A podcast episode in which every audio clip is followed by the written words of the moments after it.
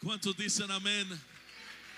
Aleluya. Sean todos bienvenidos a la casa del Señor.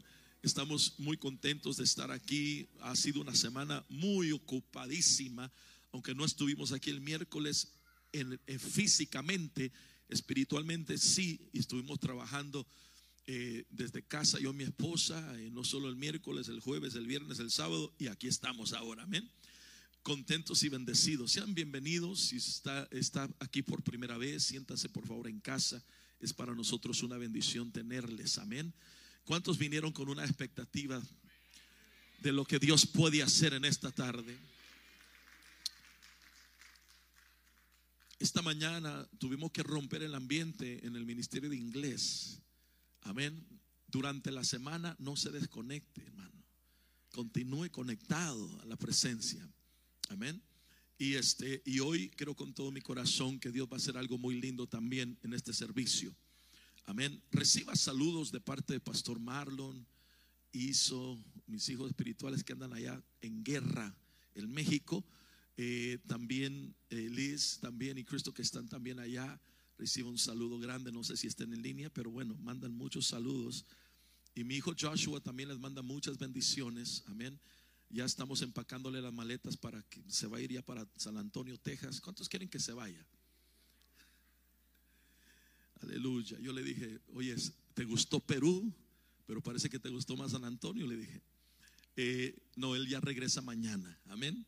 Él ya regresa mañana, pero él manda sus bendiciones también. Tuvieron un tiempo poderoso en Lima, Perú, con la iglesia de San Antonio. Y bueno, estamos ya contentos también de estar aquí este día. Amén. Tome su Biblia, vamos a entrar a la palabra del Señor. Vamos a, a entrar a un tema que el Señor me ponía fuertemente, amados, en estos últimos dos días. Estuvimos pastores de Costa Rica, Dios les bendiga. Pastora Vanessa, Dios le bendiga. Estamos contentos de que ya está recuperándose en su casa. Muchas bendiciones, amén, a todos los que están en línea quiero decirle que estamos viviendo un tiempo muy, muy maravilloso, un tiempo de gloria, y queremos continuar en la jornada de lo que Dios, amados hermanos, prometió que él iba a hacer. Amén. Yo quiero que me acompañe al libro de Génesis. Vamos a ir a Génesis capítulo 18. Y por ahora vamos a estar leyendo desde el verso 9 al 14. Amén. Puede decir amén cuando lo tenga.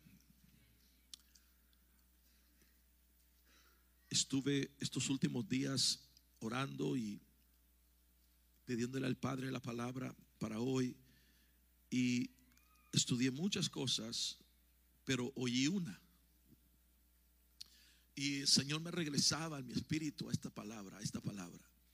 Yo quiero, amados hermanos, entregar lo que el Señor me entregó a mí, a mi familia, siempre lo recibo primero, se lo comparto a mi esposa cuando, cuando puedo, estamos, tenemos tiempo, eh, si no ella aquí también lo recibe con toda la iglesia. Pero hoy yo sé que Dios va a hacer algo muy lindo, amados, aquellos que vinieron hambrientos por Dios, Dios va a hacer algo maravilloso. Amén. Gloria a Dios. Génesis 18, verso 9, si usted lo tiene puede decir amén. Génesis 18, verso 9, dice de la siguiente manera. Entonces ellos le dijeron, ¿dónde está Sara tu mujer? Y él respondió, allí en la tienda. ¿Dónde está Sara? En la tienda. Y aquel dijo, ciertamente volveré a ti por este tiempo el año próximo. Y he aquí, Sara, tu mujer, tendrá un hijo. Y Sara estaba escuchando a la puerta de la tienda que estaba detrás de él. Verso 11. Abraham y Sara eran ancianos, diga conmigo, eran ancianos, entrados en años y a Sara le había cesado la costumbre de las mujeres. Y Sara se rió para, por sus adentros, se rió dentro de ella, diciendo, tendré placer después de haber envejecido, siendo también viejo mi Señor. Verso 13, y el Señor dijo a Abraham, escuche, ¿por qué se rió Sara diciendo, concibiré en verdad siendo yo tan vieja? Hay algo demasiado difícil para el Señor. Dice otra versión, ¿habrá algo imposible para Dios? Yo le pregunto a esta iglesia, ¿habrá algo imposible para Dios? Bueno, que no tan, no me convenció, yo creo que el Señor. ¿Habrá algo, con, hermano, habrá algo imposible para Dios? No lo hay, ¿verdad? Y mire lo que dice. Volveré a ti al tiempo señalado. Por este tiempo, el próximo año, y Sara tendrá un hijo. ¿Cuántos dan gloria a Dios? Ahora, usted que conoce la historia, sé que lo hemos ministrado y hemos leído estas porciones bíblicas, se tiene que dar cuenta que en este momento de la vida de Abraham y Sara, ellos se encuentran en una situación donde no está funcionando el ser productivos. No les está funcionando el poder dar fruto. Yo quiero que hoy vea con un lente espiritual, con una perspectiva espiritual, lo que vamos a estar mirando en esta, en esta tarde. Y quiero que usted, amado hermano, vaya entendiendo y recibiendo esta palabra mientras estamos entrando a ella. ¿Cuántos dicen amén conmigo? Amén. Ellos aquí tenían 100 años de edad. Abraham tenía 100 años de edad y ahora está tratando de tener el hijo de la promesa, pero ahora ya no puede. Y él no cree que puede y su esposa mucho menos cree que puede. Por lo tanto, ella se ríe y dice, ahora tendré yo placer o podré tener un hijo a mi edad. Pero el Señor interviene y dice, ¿habrá algo imposible para Dios? Y en ese momento Dios le pone un, un tiempo señalado y dice, yo voy a regresar y voy a ejecutar la palabra que entregué a tu vida. Yo quiero que voltee a su vecino y ayúdeme a predicar y dígale, hoy Dios va a hacer milagros que no tienen sentido. Vaya con alguien más, alguien que le va a creer. Dígale, Dios va a hacer milagros que no tienen sentido. Si tuviera sentido, no fuera Dios. Si tuviera sentido, no fuera Dios. Pero los milagros que no tienen sentido solo vienen de la mano de Dios. Solo vienen del trono de Dios. Solo vienen de la gracia de Dios.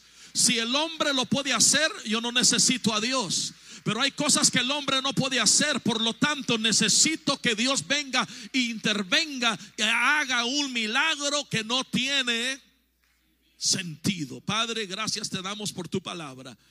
Te pedimos, Señor, que nos hables en estos minutos que nos restan y que tu palabra venga, Señor, a ministrar nuestras vidas, activar nuestra fe. Que venga, Señor, a traer crecimiento, Señor, y venga, Señor, a romper toda limitación que ha estado, Señor, operando en nuestras vidas. Hoy te damos gracias por tu palabra y declaro, Señor, que te vas a mover de una forma poderosa y especial al ministrarla. En Cristo Jesús, amén y amén. Dele un grito de júbilo al Señor, por favor. Amén. Mire, usted sabe que nuestros servicios en veces no sabemos qué va a pasar y se siente un poco así el ambiente, pero hoy se va a romper ese ambiente. En el nombre de Jesús. Amén. Milagros que no tienen sentido. Si necesito algo del hombre, voy con el hombre, pero cuando necesito algo que solo Dios lo puede hacer, voy a ir a acudir a Dios. Cuando yo empiezo a mirar esto, empiezo a entender, escucha, y, y desde el principio quiero poner un fundamento importantísimo de que tenemos que entender que el Dios que tenemos es un Dios de promesas. El Dios que tenemos es un Dios de promesas y es un Dios que da promesas y profecías y que en el tiempo de Él se van a cumplir. La Biblia dice que las promesas de Dios son sí y amén. La palabra de Dios dice que todo lo que Él ha hablado, Él vela para que se cumpla. La palabra de Dios dice que el cielo y la tierra pasará, más su palabra no pasará, su, su palabra permanece. Entonces tengo que entender que la palabra de Dios y las promesas de Dios para mi vida, para su vida, para nuestras familias, Dios anhela cumplirlas y que todo lo que se mira al contrario de lo que Dios dijo, no podemos recibirlo ni aceptarlo. ¿Por qué? Porque tenemos una palabra, hermano, eh, que está sobre nosotros pendiente a cumplirse. ¿Cuántos dicen amén a eso? Cuando empezamos a mirar que Él es el Dios de las promesas, Él es el Dios de las profecías, debo de entender, amados hermanos, que su interés es bendecirnos. Su interés, amados hermanos, es que todo lo que Él ha hablado sobre usted y sobre mí venga a verse el cumplimiento de todo lo que Él habló. Cuando yo empiezo a mirar esta palabra, veo una familia, diga conmigo una familia. Esta familia puede representar a su familia, a mi familia, muy bien esta mañana o esta tarde. Podemos mirar que esta familia ha recibido una promesa de parte de Dios. Esta promesa que Dios le da, se le da primero a Abraham. Dios le da esta promesa a Abraham y se la da desde el capítulo 12. Y desde el capítulo 12 Dios le da una promesa a Abraham y le dice, vas a ser padre de naciones, vas a ser padre de muchedumbres. Y Abraham no tiene ni siquiera un hijo en ese momento. Y él está recibiendo una palabra que Dios lo va a dimensionar, a catapultar a un nivel de su vida donde él va a ser padre de mucha gente, de muchedumbres. La Biblia dice que en el capítulo 12 Dios le suelta esa palabra, pero en el capítulo 15 Dios regresa y le recuerda esa palabra. Y después del capítulo 15 pasa otro tiempo y en el capítulo 17 Dios regresa y le vuelve a recordar esa palabra. Y después del capítulo 17 Dios se va, pero después regresa de un tiempo y en el capítulo 18 Dios le vuelve a recordar esa palabra. Está conmigo en esta hora. Y después a Abraham y a Sara le da risa porque para ese tiempo ya ha pasado mucho tiempo. Y pareciera que lo que Dios dijo ya no se va a cumplir. Pero Dios dice, yo quiero que entiendas que yo soy el Dios que ordeno el tiempo, ordeno el espacio y ordeno que todas las cosas sean y suceden. Por lo tanto, mi palabra no está dependiente de tu edad, no está dependiente de tu fuerza, no está dependiente de tus habilidades, sino que mi palabra depende de mí mismo. Entonces Dios dice, yo voy a jurar a mí mismo para que te bendiga. En otras palabras, yo no puedo fallar a lo que yo dije sobre tu vida. Y en el capítulo 18, Dios le vuelve a recordar la palabra y ellos la vuelven a escuchar, la vuelve a recibir Abraham. Sara se ríe, pero después en el tiempo señalado por Dios, regresa el Señor en el capítulo 21 para ejecutar finalmente lo que Dios dijo que iba a hacer con ellos. Vine a recordarle a una familia aquí presente de que todo lo que Dios habló sobre tu vida, oye, no es el final que tú estás pasando. Estás quizás en el capítulo 12, quizás en el capítulo 15, quizás en el capítulo 17, 18 o quizás ya estás por ver el cumplimiento en el capítulo 21, pero todo lo que Dios habló sobre ti, tus hijos, tu matrimonio, tu salud, tu ministerio, todo lo que Dios va a hacer, escucha, Dios lo va a cumplir. No te desanimes, créele a la palabra. Dios tuvo que visitar a esta familia varias veces para decirles lo que yo te dije, yo lo voy a cumplir. Empuja a tu vecino y dile lo que Dios dijo sobre tu vida, Dios lo va a cumplir. Dile, dile, dile, dile, dile. Aquí está la cosa, escúcheme muy bien. Es que escúcheme muy bien. Usted tiene no solamente que tener una palabra profética sobre tu vida, pero también tienes que tener una relación con aquel que te soltó la palabra profética. Lo voy a repetir otra vez. No es suficiente tener una promesa si no tienes una relación con aquel que te la dio.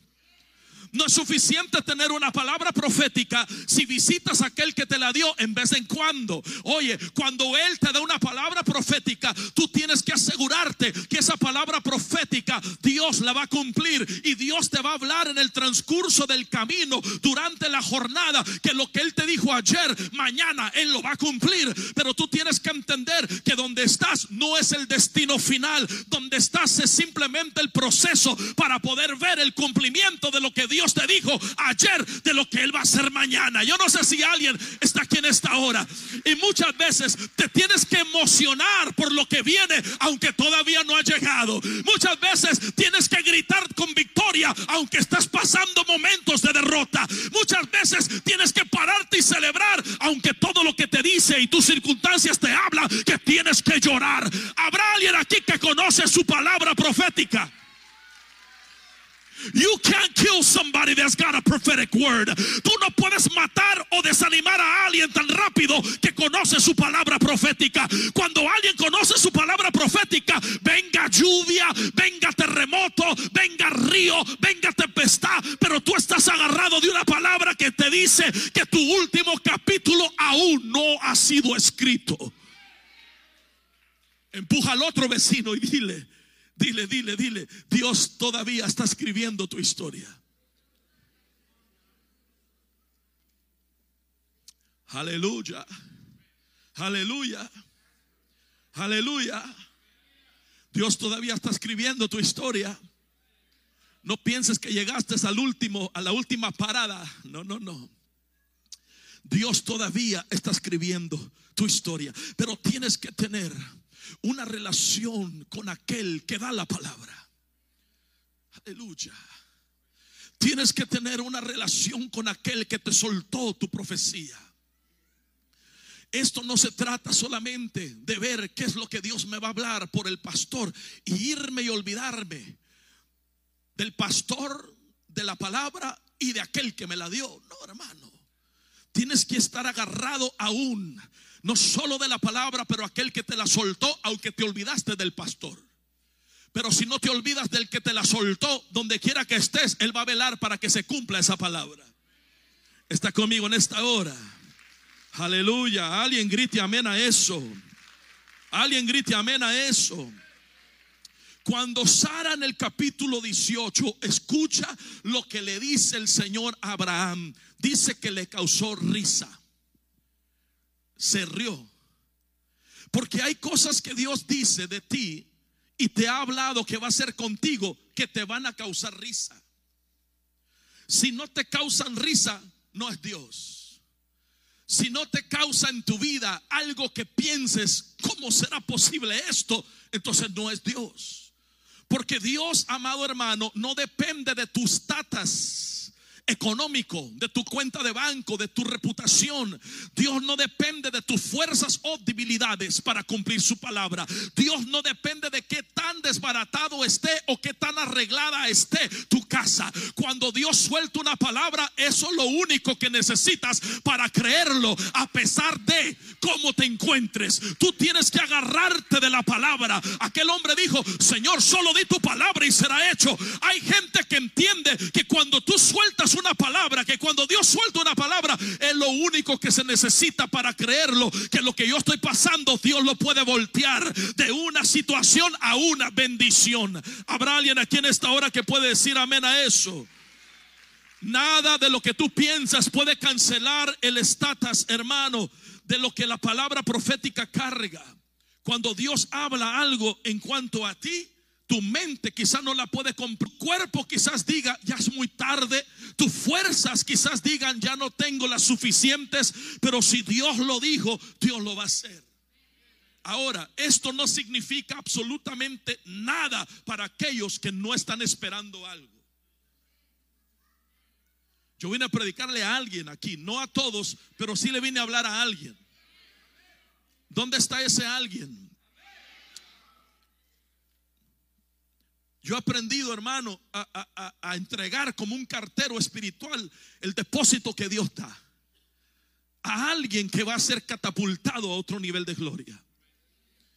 La Biblia dice que ella dijo, ¿cómo pues va Dios a hacer esto si ya se me quitó la costumbre, ya no tengo el fluir de mujer, estoy atorada, estancada, seca, ya no puede producirse nada en mi vida. Y uno de los problemas que existe hoy en día en las iglesias es la esterilidad espiritual. La esterilidad espiritual y la esterilidad ministerial. Hace poco nos juntamos con 44 pastores y líderes por Zoom y iba a ministrar esto, pero el Señor me lo cambió a ministrar de semillas de deslealtad. Porque las semillas de deslealtad, escúcheme bien, son las que han venido a provocar esterilidad en los ministerios. Han venido, hermano, a provocar el vientre de un ministerio a que sea estéril, a que no pueda producir. Y cuando tú te das cuenta aquí, ellos estaban en este momento de sus vidas de esta manera. Se había secado la vida de Sara. Ya no podía producir. El flow se le había acabado, el fluir se le había terminado. Pero Dios la confronta y le dice, aunque a ti se terminó, a mí no se me ha terminado. Aunque tu flow paró, el flow mío no ha parado. Aunque a ti ya no se puede producir nada, pero en mí se puede producir todo otro mundo si no tengo cuidado del uso de mis palabras. Yo no sé si alguien me está oyendo. Tú tienes que entender que Dios te está diciendo en esta hora que hay cosas que en tu mano murieron pero que en las manos de Dios vuelven a revivir. Hay cosas que si tu casa se secaron, pero que en la presencia de Dios vuelven a reverdecer. Por eso es importante llegar a lugares como estos, donde se predica la palabra y donde la presencia de Dios está presente, porque todo lo que entra a la presencia muerto, pues resucita. Todo lo que entra a la presencia seco, vuelve a reverdecer. Habrá alguien aquí que puede gritar amén a eso. Yo no vine a gastar el tiempo un domingo más. Yo vine a profetizarle a alguien. ¿Vivirán esos huesos? Sí, vivirán, vivirán esos huesos. Tú tienes que entender que Dios confrontó la imposibilidad de una mujer con la posibilidad del, del Dios poderoso que ella tenía. Ay, ay, ay. Lo voy a repetir. Dios confrontó la imposibilidad de una mujer con la posibilidad del Dios que ella tenía. Y muchas veces tú tienes que entender que tus imposibilidades son oportunidades para manifestar al Dios de la imposibilidad. No sé si habrá alguien aquí en esta hora Tú tienes que entender que tus imposibilidades son oportunidades para la manifestación de la mano de Dios que puede levantar al caído, puede levantar hermano al afligido, puede sanar al enfermo y puede liberar al cautivo. La imposibilidad es confrontada por la posibilidad de Dios. Cuando la posibilidad de Dios viene y confronta la imposibilidad del hombre, el estatus del hombre inmediatamente cambia. La posibilidad de Dios confronta la imposibilidad del hombre y cuando la imposibilidad del hombre es confrontada por la posibilidad de Dios, el estatus de ese hombre cambia. Por eso Dios le dijo a aquel profeta, aquel hombre, le dijo, la unción lo hará en otro hombre diferente. Tú no puedes decir que la unción está sobre ti si eres el mismo. No me está oyendo en esta hora. Si no, si no puedo, predico pero no perdono. Predico pero ando haciendo cosas raras. Predico pero no, no. Cuando la unción viene sobre ti, te cambia en otro hombre. Te cambia tu mente, tu forma de pensar, tu forma de hablar, tu forma de caminar, tu forma de oración, tu forma de búsqueda. Cuando viene la gloria y la unción sobre ti, las imposibilidades del hombre se rompen cuando se mete la posibilidad de Dios a la imposibilidad de David, el gigante se hace chiquito. Ay, ay, ay, ay, No sé si alguien me está oyendo. Porque la posibilidad de Dios viene y rompe la imposibilidad del hombre. Por lo tanto, cuando se junta la posibilidad de Dios y se mete a la situación del hombre, el gigante tiene que caer. Cuando Gedeón se levanta y le dice, hay 32 mil soldados esperándote. Y él llora y dice, pero a mí por qué? Yo soy el más débil de la casa de mi padre. Yo soy el más chico, soy el más pequeño. Y Dios le dice, pero con mi fuerza y mi poder y la posibilidad que yo tengo, cuando se mete en tu situación, 300 matarán a 30. Alguien tiene que oír en esta hora que solo no puedes. Tienes que andar con el más grande y el más grande tiene que andar con el más pequeño. ¿Cuántos dicen amén? Fue confrontada esta mujer. Fue confrontada por el poder de Dios. Y eso es lo, impresionante, lo que cuando estaba leyendo el capítulo 18 fue lo que me llamó la atención. Porque muchas veces pensamos, amados hermanos, que Dios permite que pasemos por cosas solos. Y no es así. Dígale a su vecino, no es así. Todo lo que tú pases en la vida, toda prueba, todo conflicto, todo momento difícil, tienes que entender que nunca lo pasarás solo. Ahí estará Dios contigo. ¿Te dejará pasar por ello? Sí, para que madures, para que crezcas, para que tu fe aumente, sí, pero nunca lo pasarás solo. Y dice la Biblia, oye, cuando en este momento están, en este momento tan difícil, momento de prueba, de angustia, cargan una promesa desde el capítulo 12, cargan una promesa desde el capítulo 15, cargan una promesa desde el capítulo 17. De aquí ya han pasado muchos años y aún no se ha cumplido la promesa, pero en el capítulo 18 se manifiesta el Señor y dice allí en el verso 1 del capítulo 18 que el Señor llegó, oye bien, en el calor del día. Vamos a leerlo. Génesis 18, verso 1. Y el Señor se le apareció en el encinar de Mamre mientras él estaba sentado a la puerta de la tienda en el calor del día. Diga conmigo, en el calor del día. ¿Sabe qué quiere decir eso? En el peor momento de tu vida, cuando está caliente la cosa, cuando la prueba está muy grande, cuando no sabes qué vas a hacer, cuando no puedes caminar, amado hermano, porque te mareas, la cosa está confusa ¿Cómo le voy a hacer ahora? En el calor del día, Dios dice, me voy a manifestar a ti y te voy a recordar que tengo una promesa sobre ti que aún no se ha cumplido, pero que se va a cumplir. Ay, ay, ay. Esto debería de ayudar a alguien a no tirar la toalla. Esto debería de ayudar a alguien a seguir prevaleciendo aún en medio de tu angustia y tu dolor. La Biblia dice que en medio de la prueba se apareció Dios. En medio de la prueba se metió Dios. En medio del calor se metió el Señor. Cuando pensaron que ya no se iba a cumplir la promesa de Dios. Ahí se metió el Señor. Hace unos años atrás, y mi esposa va a recordar de esto porque no estuvo en el primer servicio, ministramos a una persona. Y esta persona decía, pastor, oren por mí. Porque yo tuve un bebé. Y cuando tuve el bebé, los doctores entraron y para ya no tener hijos, vinieron y cortaron, no sé cómo se llame eso, usted interprete todo eso, aleluya, clínicamente, cortaron y no solo cortaron, quemaron, y no solo quemaron, pero desactivaron el vientre para poder ser productivo. Y ella lloraba porque ella quería otro hijo. Y ella decía, ahora, ¿cómo le voy a hacer? Después de unos años, su corazón deseaba tener otra hija, una hija, oiga esto, no nomás un hijo, una hija. Ella específicamente dijo, yo quiero una hija. Regresa con el doctor. El doctor le dice, pero yo fui el que te lo corté. Yo fui el que te quemé. Yo fui el que causé la desactivación y, y, el vientre que se deshabilitara. No puedes producir ya, ya no puedes tener hijos. Entonces ella se fue de ese lugar muy triste, llorando. Pero al orar, aleluya. La fe de esta mujer la estaba llevando a creer que aún si estaba cortado, que aún si estaba quemado, que aún si estaba su vientre deshabilitado, Dios aún podía hacer un milagro que no tiene sentido.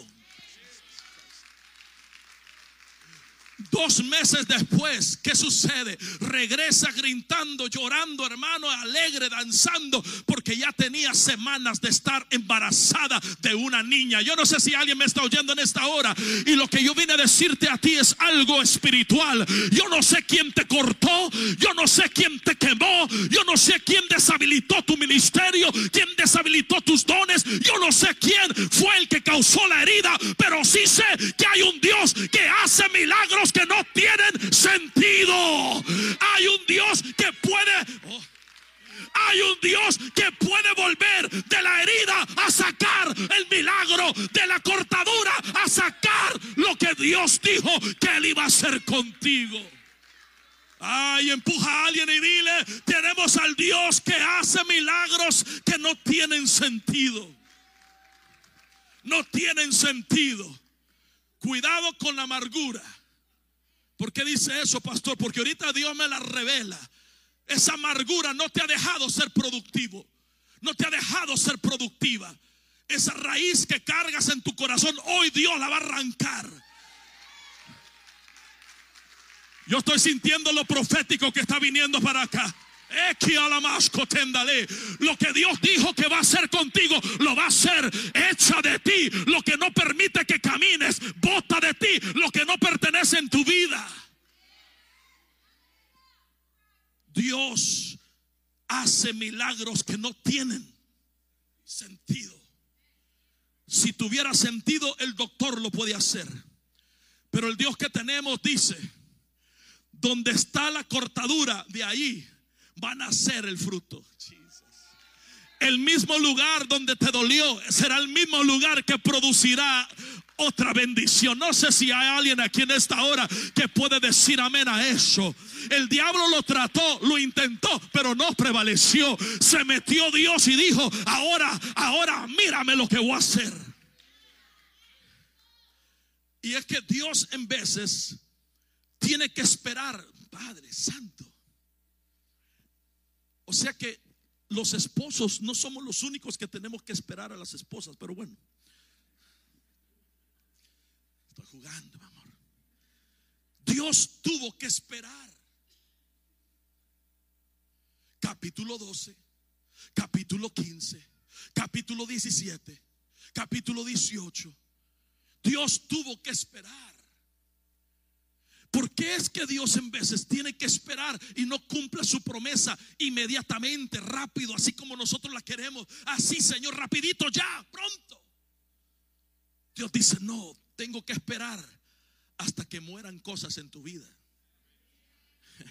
Estás muy vivo todavía. Escuche lo que le voy a decir, está conmigo. Abraham tenía 85 años cuando tuvo a Ismael. Diga conmigo 85.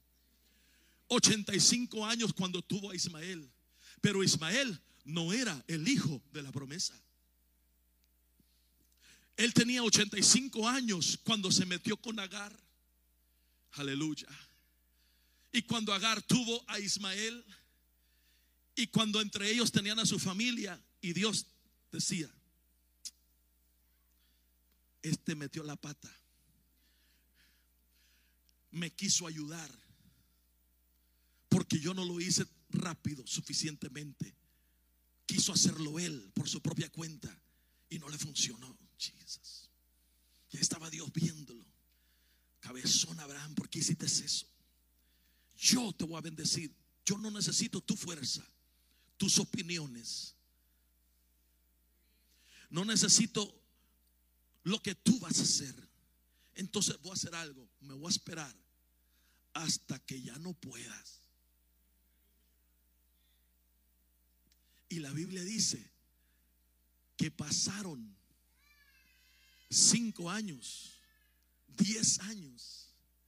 Y a los quince años, ¿cuándo tenía ya Abraham? Cien años.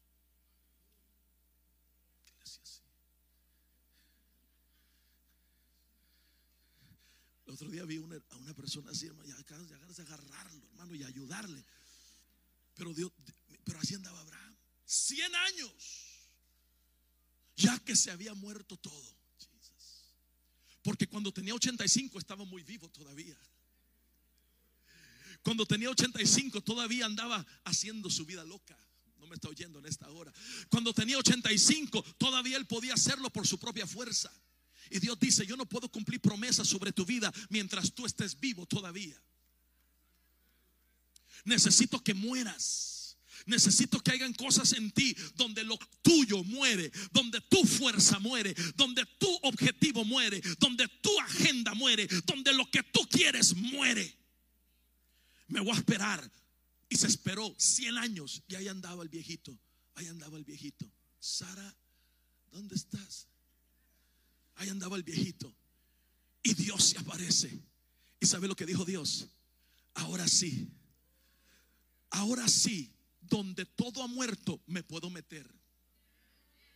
Ahora sí, donde no hay mano de hombre que me quiera ayudar, ahora yo puedo hacer mi objetivo.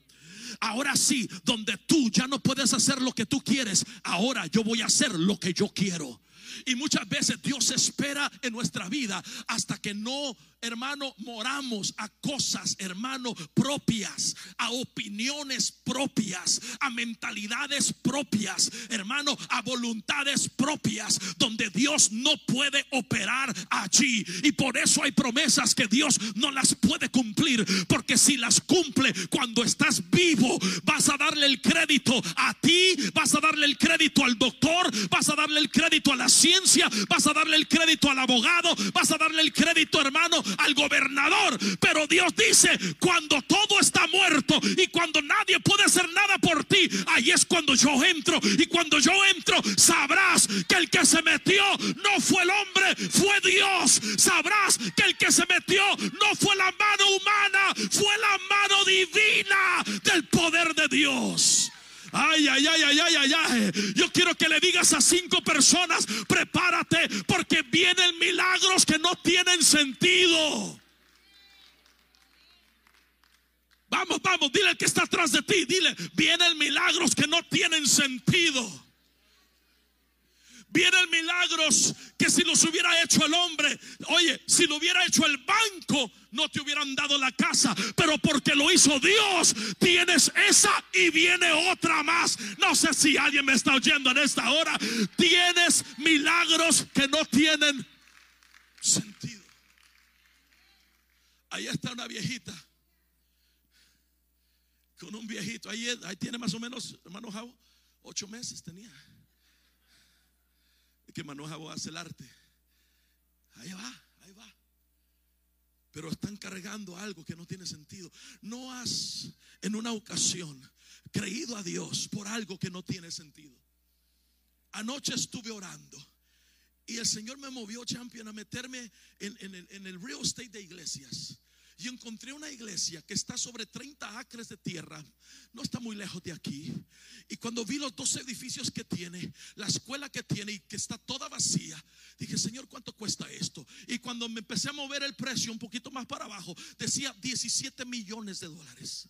Y yo dije, gloria a Dios, porque para Dios cuando el hombre no lo puede hacer. Que se quede grabado esto, que se quede grabado esto. Cuando el hombre no lo puede hacer es cuando Dios opera. Cuando la mano del hombre no alcanza, la mano de Dios se extiende para alcanzarlo. 17 millones vengan a Legacy para comprar el próximo terreno. Ah, yo no sé si habrá alguien aquí que puede decir amén a eso. Dios espera hasta que no haya posibilidades. ¿Y sabe qué? Yo le dije a mi esposa y le he dicho a Dios muchas veces, yo no quiero deber un penny en esa próxima, hermano, propiedad. Queremos pagarlo al contado. Ay, pastor, ¿y cómo le va a hacer? Eso a mí no me corresponde. Lo que me corresponde es reírme nomás como Sara. Dile a tu vecino milagros que sacan risa.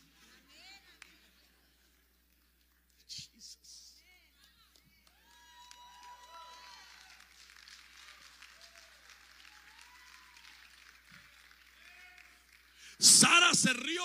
A ver, ríase, ríase, ríase, hermano. Así se va a reír cuando está firmando los papeles de su próxima casa. Así se va a reír cuando salga del dealer el carro nuevo. Así se va a reír. Oye, no me está oyendo usted. Ríete de lo que Dios va a hacer. Porque Dios dice, si no te ríes lloras, pero mejor me río. Hay personas que en el reino no entienden, todo lo quieren calcular, todo quieren hacer, hermanos, matemáticas. Pregúnteme cómo pagamos este edificio cada mes, donde solo la electricidad son 3 mil dólares mensuales. Pregúnteme, por favor, y yo le voy a decir, yo no sé y ni quiero saber, porque el momento que yo me meta al asunto de Dios, ahora es mi asunto. Yo prefiero que Dios lo haga, que Dios siga fluyendo, porque lo que no fluye aquí, fluye del cielo. Ay, ay, ay, ay, ay, ay, Así Dios nos va a bendecir. Cien años tenía. ¿Me da permiso? Tuvo que regresar a lo que no funcionaba. Sí, lo voy a decir. Abraham tuvo que regresar a lo que no funcionaba. Pero porque se metió Dios, lo que no funcionaba empezó a funcionar. Aleluya. Y el Señor dice, voy a hacer milagros que no tienen sentido. Porque ahí hay un pueblo en el 1140 Norte Tustin Street que entiende que no solamente a otros puedo bendecir de tal manera, pero también a un pueblo latino que ama mi presencia. A ellos también se los puedo dar, a ellos también los puedo bendecir. ¿Habrá alguien que puede decir amén a eso? Aleluya. Miren, dígale a su vecino, dígale, dígale, prepárate, haz espacio. Haz espacio. Él le llama a una mujer en Isaías 54 estéril y le dice, extiende tus estacas. Oh mujer, que no dabas a luz, todavía no ha dado a luz, pero le dice, no dabas a luz. Te estoy soltando una palabra que viene, que está más arriba de tu incapacidad. Te estoy dando una palabra que opera más allá de tu situación. Extiende tus estacas, alarga tus cuerdas, porque más son los hijos tuyos que aquellos hijos que han nacido de un vientre natural. Empezamos a mirar que Dios esperó hasta que las cosas están muertas, hasta que tu voluntad está muerta, hasta que tu agenda, tu perspectiva, tu mentalidad, tus pensamientos, todos ahora dependen completamente de Dios, completamente. Porque el milagro que te va a entregar no tiene sentido. No está sujeto a edad.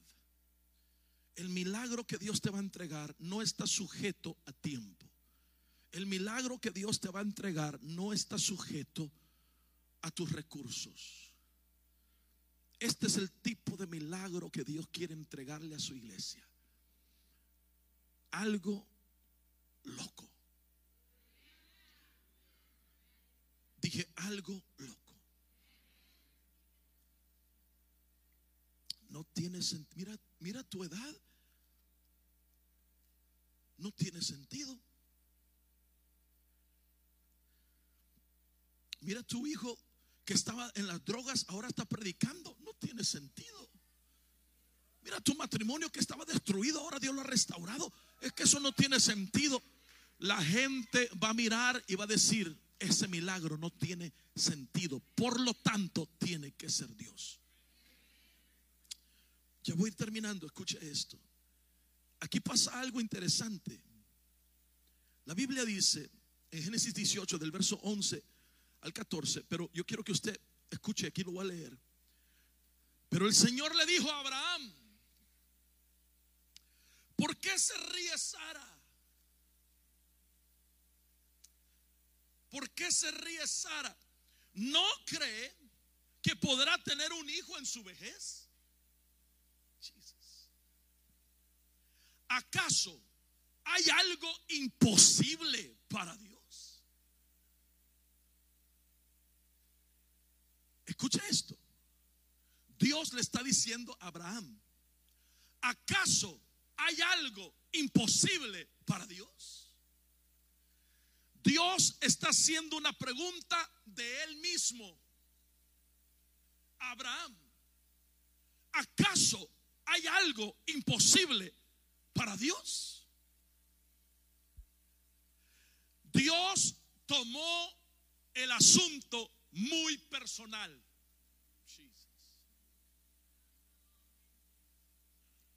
Y hay cosas que Dios cuando las suelta sobre tu vida, las toma muy personal. Y Él dice, yo no soy Dios que miente, que ni se arrepiente. Lo que yo dije se cumplirá. Él toma tu promesa y tu profecía muy personal. Cuando alguien en el mundo, en el mundo, espero que aquí nadie esté jurando por nadie, pero en el mundo, ¿qué es lo que hacían? Lo juro por, en veces por su mamá, decían, va. Porque siempre buscaban a alguien con más autoridad para poder jurar por ellos. Hasta por la tumba, pero se fueron para abajo ahí, no sé por qué. Dios cuando dijo, te voy a bendecir. ¿Sabe lo que hizo? Buscó a alguien más grande que él. Y dijo, pues aquí no hay nadie más grande que yo. Lo juro por mí mismo. Que te voy a bendecir. Así dijo, lo ha leído. Y dijo, lo juro por mí mismo que te voy a bendecir. ¿Sabe lo que Dios está diciendo? Lo voy a tomar muy personal para que todo lo que yo dije en cuanto a tu vida se cumpla. Solo sigue caminando. Porque si no viene en el 12, vendrá en el 15. Y si no viene en el 15, vendrá en el 18. Y si no viene en el 18, vendrá en el 21. Pero debes de entender que la última parada no es en el desierto. La última parada es en el lugar del alumbramiento. Por eso, iglesia amada, Cualquier cosa que estés pasando ahorita es solo un proceso. Solo un proceso. Y cuando estás en el proceso, te darás cuenta que lo que Dios dijo es precisamente lo que te ha ayudado a transicionarte en el momento difícil de tu vida. Levante su mano derecha. ¿Sabe por qué estamos aquí todos nosotros? Es porque en el momento más difícil de nuestra vida Dios ha sido fiel. Y porque Él ha sido fiel, aquí estamos. Porque hemos creído y hemos visto que Dios no ha fallado a su palabra. Baje la mano, ahora escuche esto. Dios esperó hasta que todo estaba muerto, porque lo que iba a hacer no tiene sentido. ¿Cuántos quieren que Dios cumpla su promesa en su vida? A ver, levánteme la mano, hágale así, por favor, para que el Señor lo vea. ¿Sabe qué fue lo que vino a traer cumplimiento sobre su vida? Escuche esto.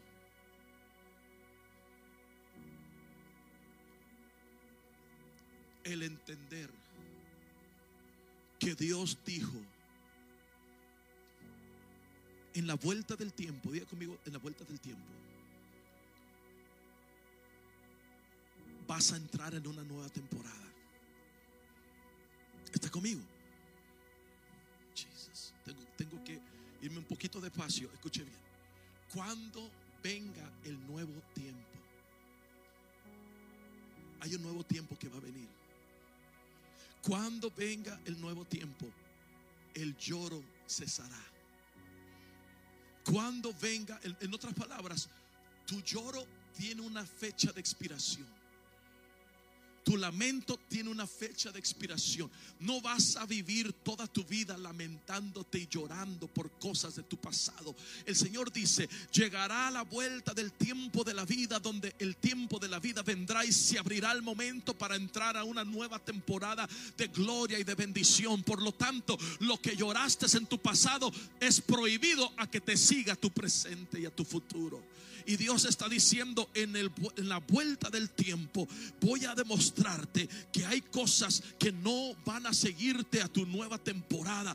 Tienen que quedarse, la esterilidad se va a quedar, la frustración se va a quedar, la sequedad se va a quedar, el tiempo de la angustia se va a terminar, el tiempo del lloro se va a terminar, el tiempo de la confusión se va a terminar. Todo eso se va a terminar. ¿Por qué? Porque cuando venga el tiempo señalado que he puesto sobre ti, en ese tiempo tiempo se activará una nueva temporada donde toda esta cosa triste no va a poder seguirte porque la nueva temporada está compuesta por nuevas glorias, nuevas bendiciones, nuevas conversaciones, nuevos pensamientos, nuevas ideas, nuevos negocios, nuevas bendiciones. No, no sé si alguien me está oyendo aquí en esta hora.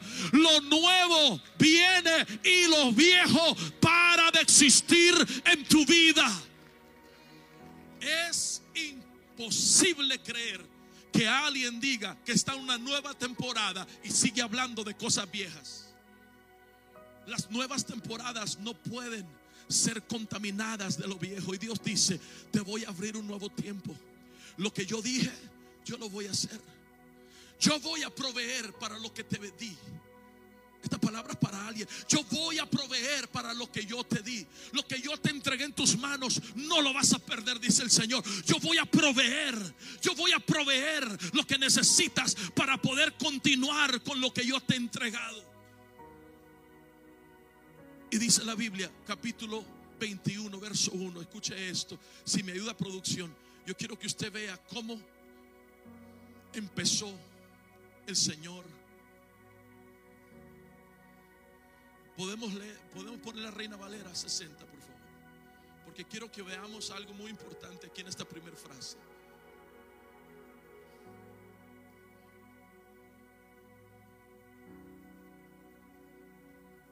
No, Génesis 8, perdón, Génesis 21, verso 1. Yo puedo predicar de eso también. Está buena esa historia. Tienes que echar el cuervo antes que venga la paloma. Pero bueno, ahí está. Y visitó.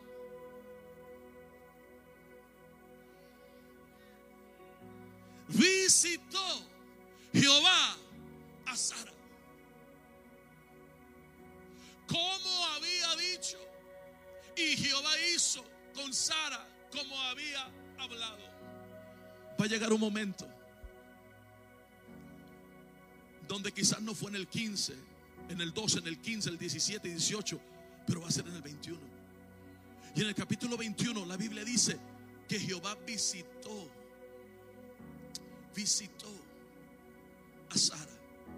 Y lo que va a producir milagros que no tienen sentido es cuando la presencia de Dios venga y te visite. Cuando la presencia de Dios venga y repose sobre ti.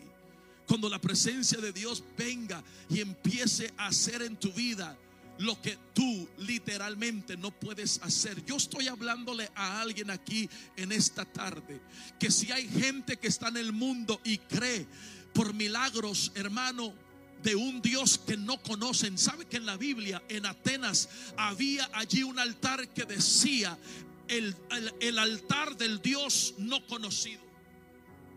Y hay gente en el mundo que cree y tiene fe en un Dios que no conocen. Cuanto más la iglesia que está aquí presente, que nos juntamos cada domingo, cada miércoles a buscar la presencia de Dios, donde somos llenos del poder de Dios, somos llenos del Espíritu Santo, donde las reuniones de varones se mueve Dios, las reuniones de las mujeres se mueve Dios, donde los jóvenes están siendo marcados por Dios. Cuanto más nosotros, amados, que tenemos la presencia de Dios, no solo visitándonos, pero habitando Dios quiere activar muchas cosas en esta tarde. Antes de irnos, Dios lo quiere hacer. Y, y, Dios pregunta, ¿cuántos están listos para recibir una visitación de la presencia de Dios? La presencia de Dios te va a visitar. Va a venir sobre tu vida. Va a producir milagros, señales y prodigios. Me da permiso en esta hora me da permiso. El avivamiento no solamente está en Kentucky, iglesia. El avivamiento está en muchas partes no registradas del mundo. El avivamiento, en mayo estaremos en el Astrodome hermano, Puneta Astrodón de Manila, Filipinas, con 17 mil jóvenes llenos del poder del Espíritu Santo. Escuche, escuche, lo que le estoy diciendo es que no sea una persona que solo por medios sociales se entera lo que Dios está haciendo. Hay moveres de Dios poderosos que Dios están surgiendo alrededor de diferentes países. En la China, 28 iglesias subterráneas donde continuamente están siendo llenos del poder de Dios y donde hay millones de millones de millones de chinos llenos del poder del Espíritu Santo viviendo en la misma comunista China.